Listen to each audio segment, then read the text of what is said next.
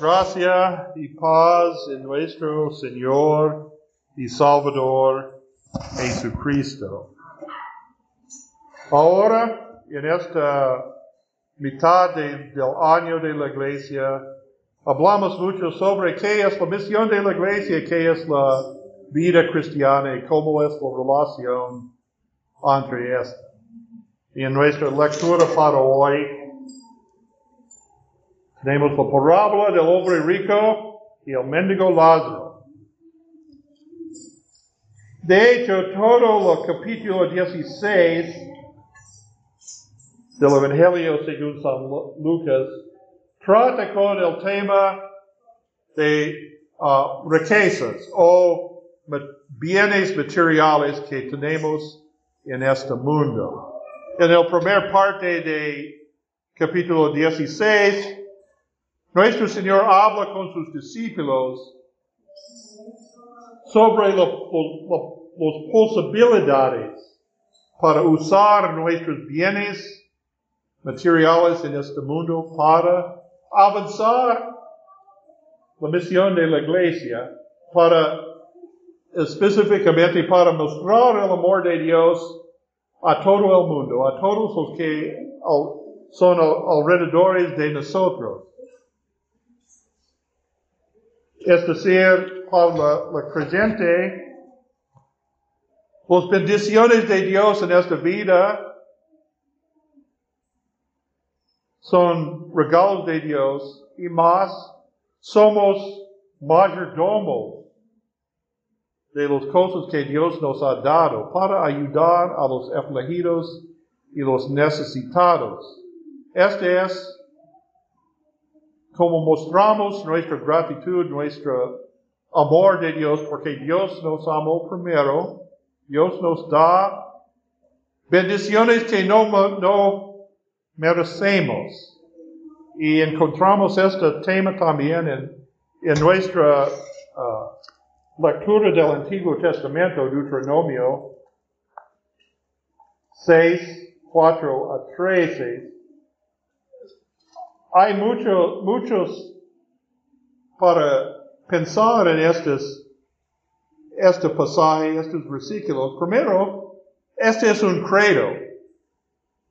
Algunas personas preguntan, ¿dónde vienen los credos? Los credos, cuando dice, yo creo en Dios, Padre Todopoderoso. ¿Dónde encontramos en la Biblia? Wow. Encontramos credos o declaraciones de fe en la Biblia. Y este es el credo del Antiguo Testamento. Oye Israel, Jehová nuestro Dios, Jehová uno es, y amarás a Jehová tu Dios de todo tu corazón y de todo tu alma y con todas tus fuerzas. Este versículo fue usado por los judíos como su credo. Es- dice, es la Shema, Shema. Oye Israel, el Señor tu Dios uno es, no hay otro, no hay otro Dios. Pero también, mira, encontramos esta frase que repitamos cada domingo también.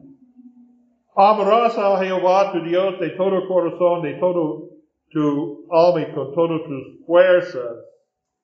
¿Dónde encontramos esta en el Nuevo Testamento? Encontramos esta en el Nuevo Testamento. Cuando los fariseos preguntaron a Jesús, ¿qué es el gran mandamiento? ¿Qué es más importante en la ley de Moisés? Y el Señor citó esta. Amarás a tu Señor tu Dios con todo tu corazón, con todo tu alma con todas tus fuerzas. Y el segundo mandamiento es igual. Ama- amarás a tu prójimo como a ti mismo. ¿Y dónde encontramos esta? Levítico 19, versículo 18. Es decir, este es el resumen de la ley de Moisés. Ama a Dios, ama a tu prójimo. Y este, el Señor dice, estos son vinculados. Y más dice en este versículo, en este pasaje de Deuteronomio, cuando Jehová tu Dios te haya introducido en la tierra que juró a tus padres Abraham, Isaac y Jacob que daría en ciudades grandes y buenas que tú no edificaste, y casas llenas de todo bien que tú no llenaste, y cisternas quebradas que tú no cavaste, viñas y olivares que no plantaste, y luego que comas y te sacies. Entonces, ¿qué dice sobre las bendiciones? Tenemos riquezas en este mundo por nuestra propia obra, por nuestro trabajo. Como dice algunas personas, dicen, oh, yo merezco, yo merezco todo que yo lo tengo porque yo trabajé duro toda mi vida por estas cosas. Pero ¿qué dice la palabra de Dios? Nadie merecemos nada bueno en esta vida. Es solo por la gracia de Dios. Tú tienes más que esta persona. El hombre rico no, merece, mereció sus riquezas más que Lázaro no mereció su pobreza. El hombre rico no mereció. Es todo por Dios. Entonces también se encuentra en esta palabra el segundo tema de nuestro evangelio para hoy, el peligro. En Lucas 16, el Señor habla a los fariseos, los amantes de los riquezas, de los peligros de los riquezas. Los riquezas, los fariseos pensaban en sí mismos como hombres buenos y religiosos, pero ellos fueron amantes de sus riquezas.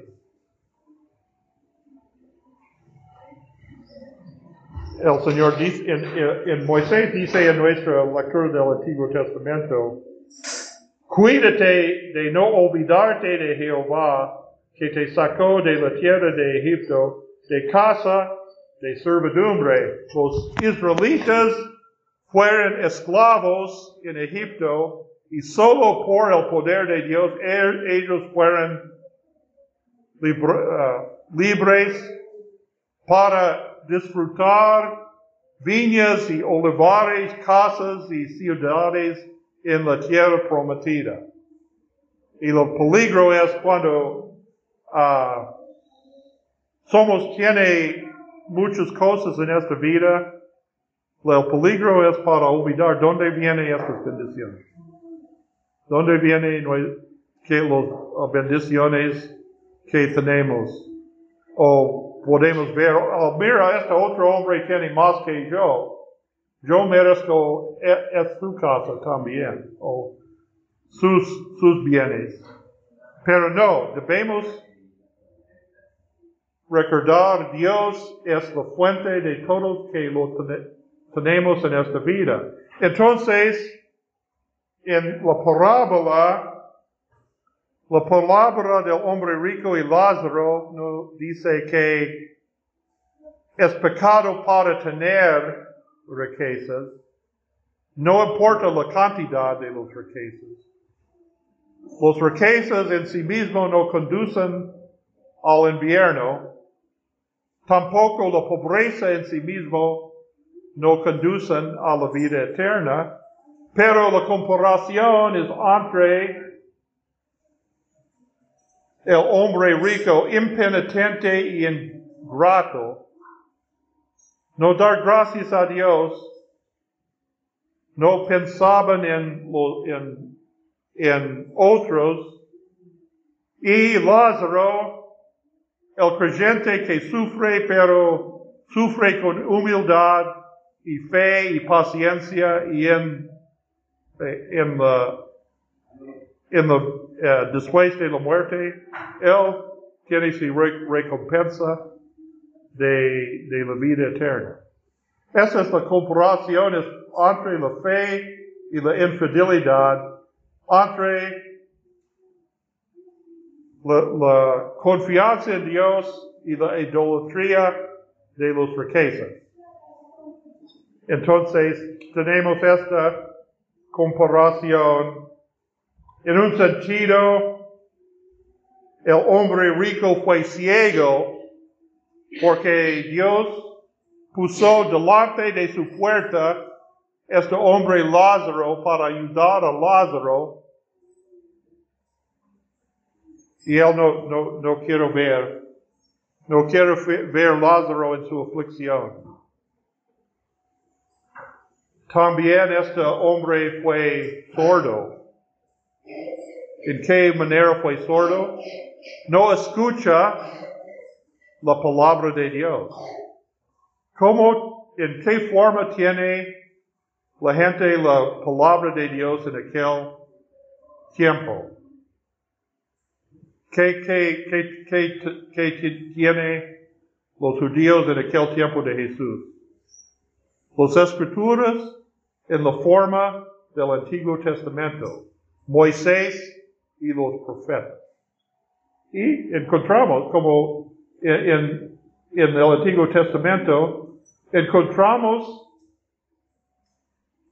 la ley es amarás a Dios y amarás a tu propio como a ti mismo. Este es el, cumplimiento de la ley, es para amar a Dios primero y por amor de Dios amarás a nuestros prójimos como a nosotros mismos.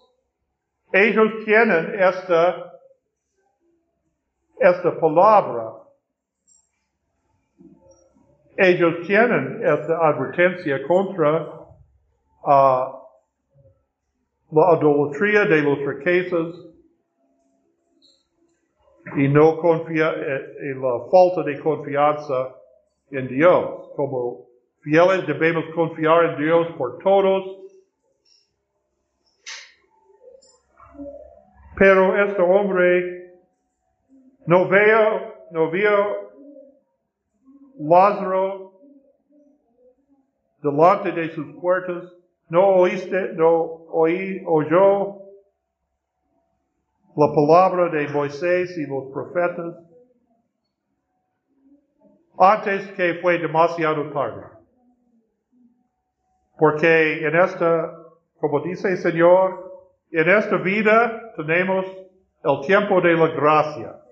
Este es el tiempo para arrepentir de nuestros pecados y recibir el don de la, de la vida eterna.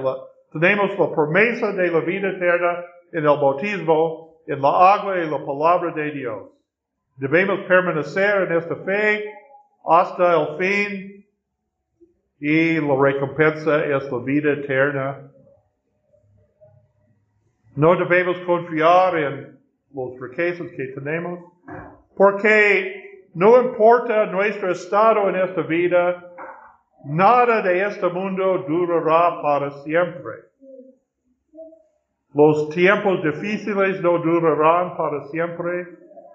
Y los tiempos de abundancia no durarán. No debemos confiar en, en, los, en la abundancia para durar para siempre. Todos cambian en esta todos cambian, como dice en nuestra canción, cielo y tierra pasarán, tu palabra no pasará. Solo tenemos la única cosa que podemos confiar para siempre es la palabra de Dios, la promesa de Dios. Pero no tenemos todo, todo solo tenemos un un rato en este mundo, un tiempo breve en este mundo, después de la muerte, no hay más gracia. Después de la muerte es el juicio, el juicio delante del trono de Dios. Entonces, demasiado tarde el hombre rico entendió ¿Qué es importante en esta vida? Porque después de la muerte, mira, Lázaro fue en el seno de Abraham, es un uh, figura para el cielo.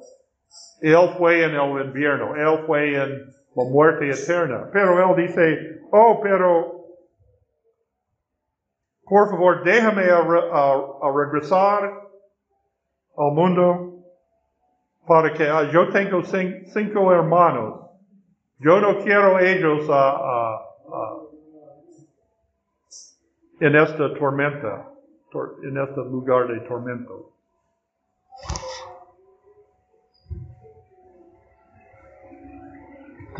Claro, Abraham dice, no es posible, en aquel tiempo, ahora no es posible, no es posible para Lázaro a, a cruzar a, la vida eterna a la muerte eterna para aliviar su tormento, su, su aflicción. Tú en su vida, tú tenías la, la capacidad de ayudar a Lázaro en su aflicción. Ahora, Lázaro no puede ayudarte en su aflicción. Este es el juicio de Dios. Pero, claro, el hombre dice, pero si alguien resucita de los muertes, seguramente mis hermanos van a creer, pero el Señor Abraham dijo, si ellos no creen en Abraham y los profetas, es decir, en la palabra de Dios, ellos no creen si alguien resucita de los muertos. Y tenemos, tenemos esta evidencia de esta en otra, otra, otra parte del Nuevo Testamento, el Evangelio según San Juan. Uh, Juan, capítulo 11,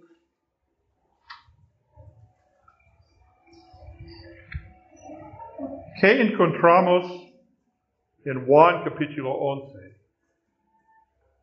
Otra vez el nombre Lázaro. Dos veces encontramos el nombre Lázaro en esta, en la Biblia, en, en esta parábola del hombre rico y Lázaro el mendigo. Y Lázaro el hermano de María y Marta de Betania. Lázaro es un diminutivo como Juancito, algo. Eliezer es el nombre, Lázaro es, es un diminutivo. Pero encontramos en Juan 11 la muerte de Lázaro y su revivificación por Jesucristo. Esa es la historia que Lázaro, Lázaro y sus hermanos fueron seguidores y amigos de Jesús. Lázaro murió y Jesús uh, dice Lázaro sale de la tumba y Lázaro después de tres días en la tumba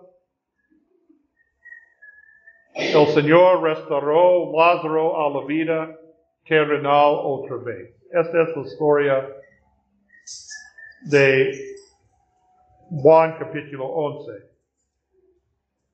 Entonces, mira, no solo el nombre Lázaro es nuestro evangelio para hoy y Juan 11 no solo tiene el nombre Lázaro en común. ¿Qué pasó entonces? Un hombre resucitó de entre los muertos por el poder de Jesús. Pero también tenemos el resultado. ¿Qué resultó de este milagro de Jesús? Jesús resucitó, mandó a, Lázaro levantar de la muerte. No es como su resurrección para siempre. Lázaro vivió algunos años más y murió otra vez pero por, amor de sus hermanas, María y Marta, el Señor permite a Lázaro a vivir en este mundo algunos años más. Y por supuesto, este es un milagro increíble. Wow, e, este es, nadie puede hacer algo como este. Hoy en día hay algunas personas dicen, yo tengo el poder de hacer milagros.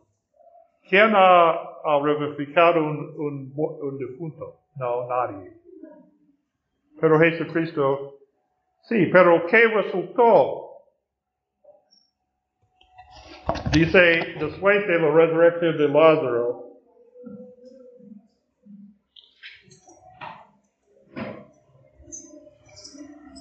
dice en, en, esta Biblia tiene un título, comenzamos con uh, versículo 45, el complot para matar a Jesús. Es decir, entonces, entonces muchos de los judíos que habían venido para acompañar a María y vieron lo que hizo Jesús, creyeron en él, en él. Pero algunos de ellos fueron a los fariseos y les dijeron lo que Jesús había hecho. Entonces, los principales sacerdotes y los fariseos reunieron el concilio y dijeron, ¿qué haremos? Porque este hombre hace muchos señales. Si le dejamos así, todos creerán en él y vendrán los romanos y destruirán nuestro lugar santo y nuestra nación.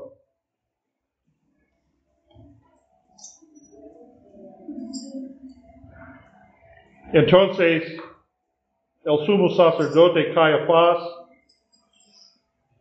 profetizó que Jesús había de morir por la nación. Y no solamente por la nación, sino también para congregar en uno a los hijos de Dios que estaban dispersos, es decir, los judíos en el extranjero. Es decir, algunas personas creyeron en Jesús por el milagro de Lázaro, pero no todos. Eh, eh, de hecho, los enemigos de Jesús fueron, después ellos comenzaron en serio un complot para matar a Jesús. Este es, con este comenzó los eventos de la Semana Santa. Porque ellos dicen, oh, mira, mira por esto, Jesús va, ellos uh, tal vez no creyeron en la historia, pero dice, si la gente creyera, en esta historia, ellos creyeron que Jesús puede levantar un ejército y no importa si los uh, puede restaurar la, vida a los que luchan contra los romanos, pero en verdad los romanos van a destruir nuestra nación. Este es, este es que pensaban los enemigos de Jesús. Entonces, ellos, los fariseos y los sacerdotes, ellos tienen Moisés y los profetas. Y en los Moisés y los profetas señalaban a Jesucristo, pero ellos no creyeron. Ellos no tienen fe. Milagros en sí mismo no inspira, inspira la fe. ¿Dónde viene la fe? Del Espíritu Santo. La, la fe viene cuando el Espíritu Santo ilumine la mente y el corazón. La fe es un don del Espíritu Santo. Pero los que rechazan el Espíritu están conformados en su, odio a Jesús, en su oposición a Jesús. Entonces, Abraham dijo al hombre rico, tú tienes la palabra de Dios. Sus hermanos también tienen la palabra de Dios. Si no creen en la palabra de Dios, nadie puede convencerte. Ahora tenemos el testimonio del Nuevo Testamento, no solo Lázaro, pero Jesús. Jesucristo sí mismo resucitó de entre los muertos no solo por algunos años, pero para vivir para siempre, y en Él tenemos la promesa para vivir para siempre. Tenemos el, el perdón de Dios primero, el perdón de nuestros pecados, la promesa de la vida eterna. Entonces, delante del trono, en el juicio final, ¿tenemos temor de la ira de Dios?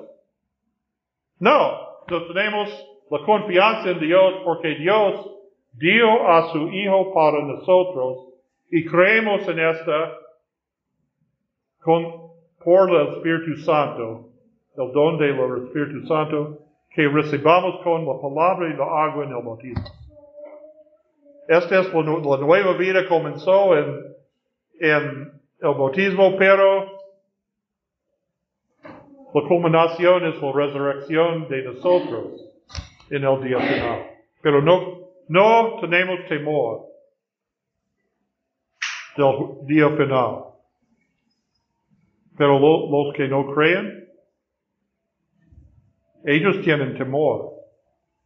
Ellos tienen temor de del juicio y la ira de Dios. Ellos tienen temor del infierno y con razón, porque ellos son condenados por su falta de fe, falta de confianza en Dios. Pero, como dice Juan en nuestra epístola para hoy, el amor de Dios ha sembrado amor en nosotros y el Espíritu Santo, la obra del Espíritu Santo en nosotros es para perfeccionar la fe y el amor, la fe en nosotros. Y en el amor que Dios sembró en nosotros, no hay temor. El amor perfecto hecho fuera el temor.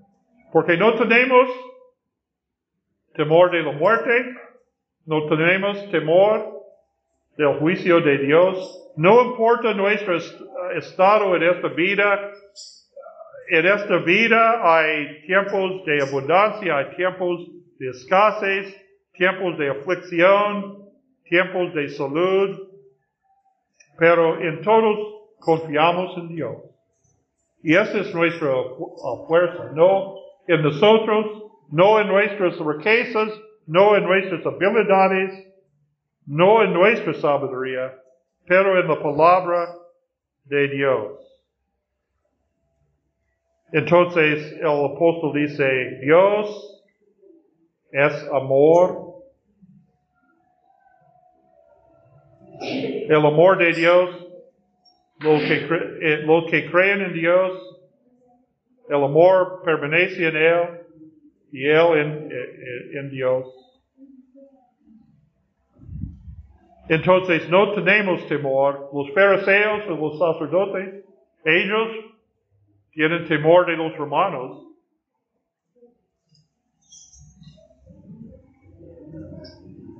Pero nosotros, este amor de Dios cambia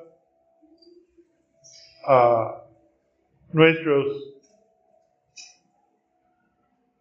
corazones para amar de Dios. En Levítico 19, el Levítico 19 trata con las cosas que no puede ser tratado por tribunales en este mundo, pero solo por Dios. Es decir, el odio en el corazón. Las leyes civiles no cambian el corazón del hombre. El odio no se sirve un ley contra el odio. ¿Cómo se sirve? No puede cambiar el corazón. Solo el Espíritu de Dios puede cambiar el corazón. El Espíritu Santo puede cambiar nuestro corazón y por el Espíritu entendemos el amor de Dios por nosotros y por eso podemos amar a nuestros prójimos, también a mostrar el amor de Dios a nosotros. No somos ciegos, no somos sordos a la palabra de Dios, no somos ciegos a los afligidos y necesitados alrededor de nosotros. Entonces, esta es la misión de la iglesia es para proclamar el amor de Dios a todo el mundo y cada uno de nosotros proclamamos el amor en nuestras propias vidas por la ayuda del Espíritu Santo, por la proclamación del Evangelio de los buenos noticias de, de Jesucristo. Porque no tenemos temor, tenemos adentro de nosotros la fe, el amor, y está hecho fuera el temor. Entonces, nosotros tenemos la paz que sobrepasa todo entendimiento. Amén.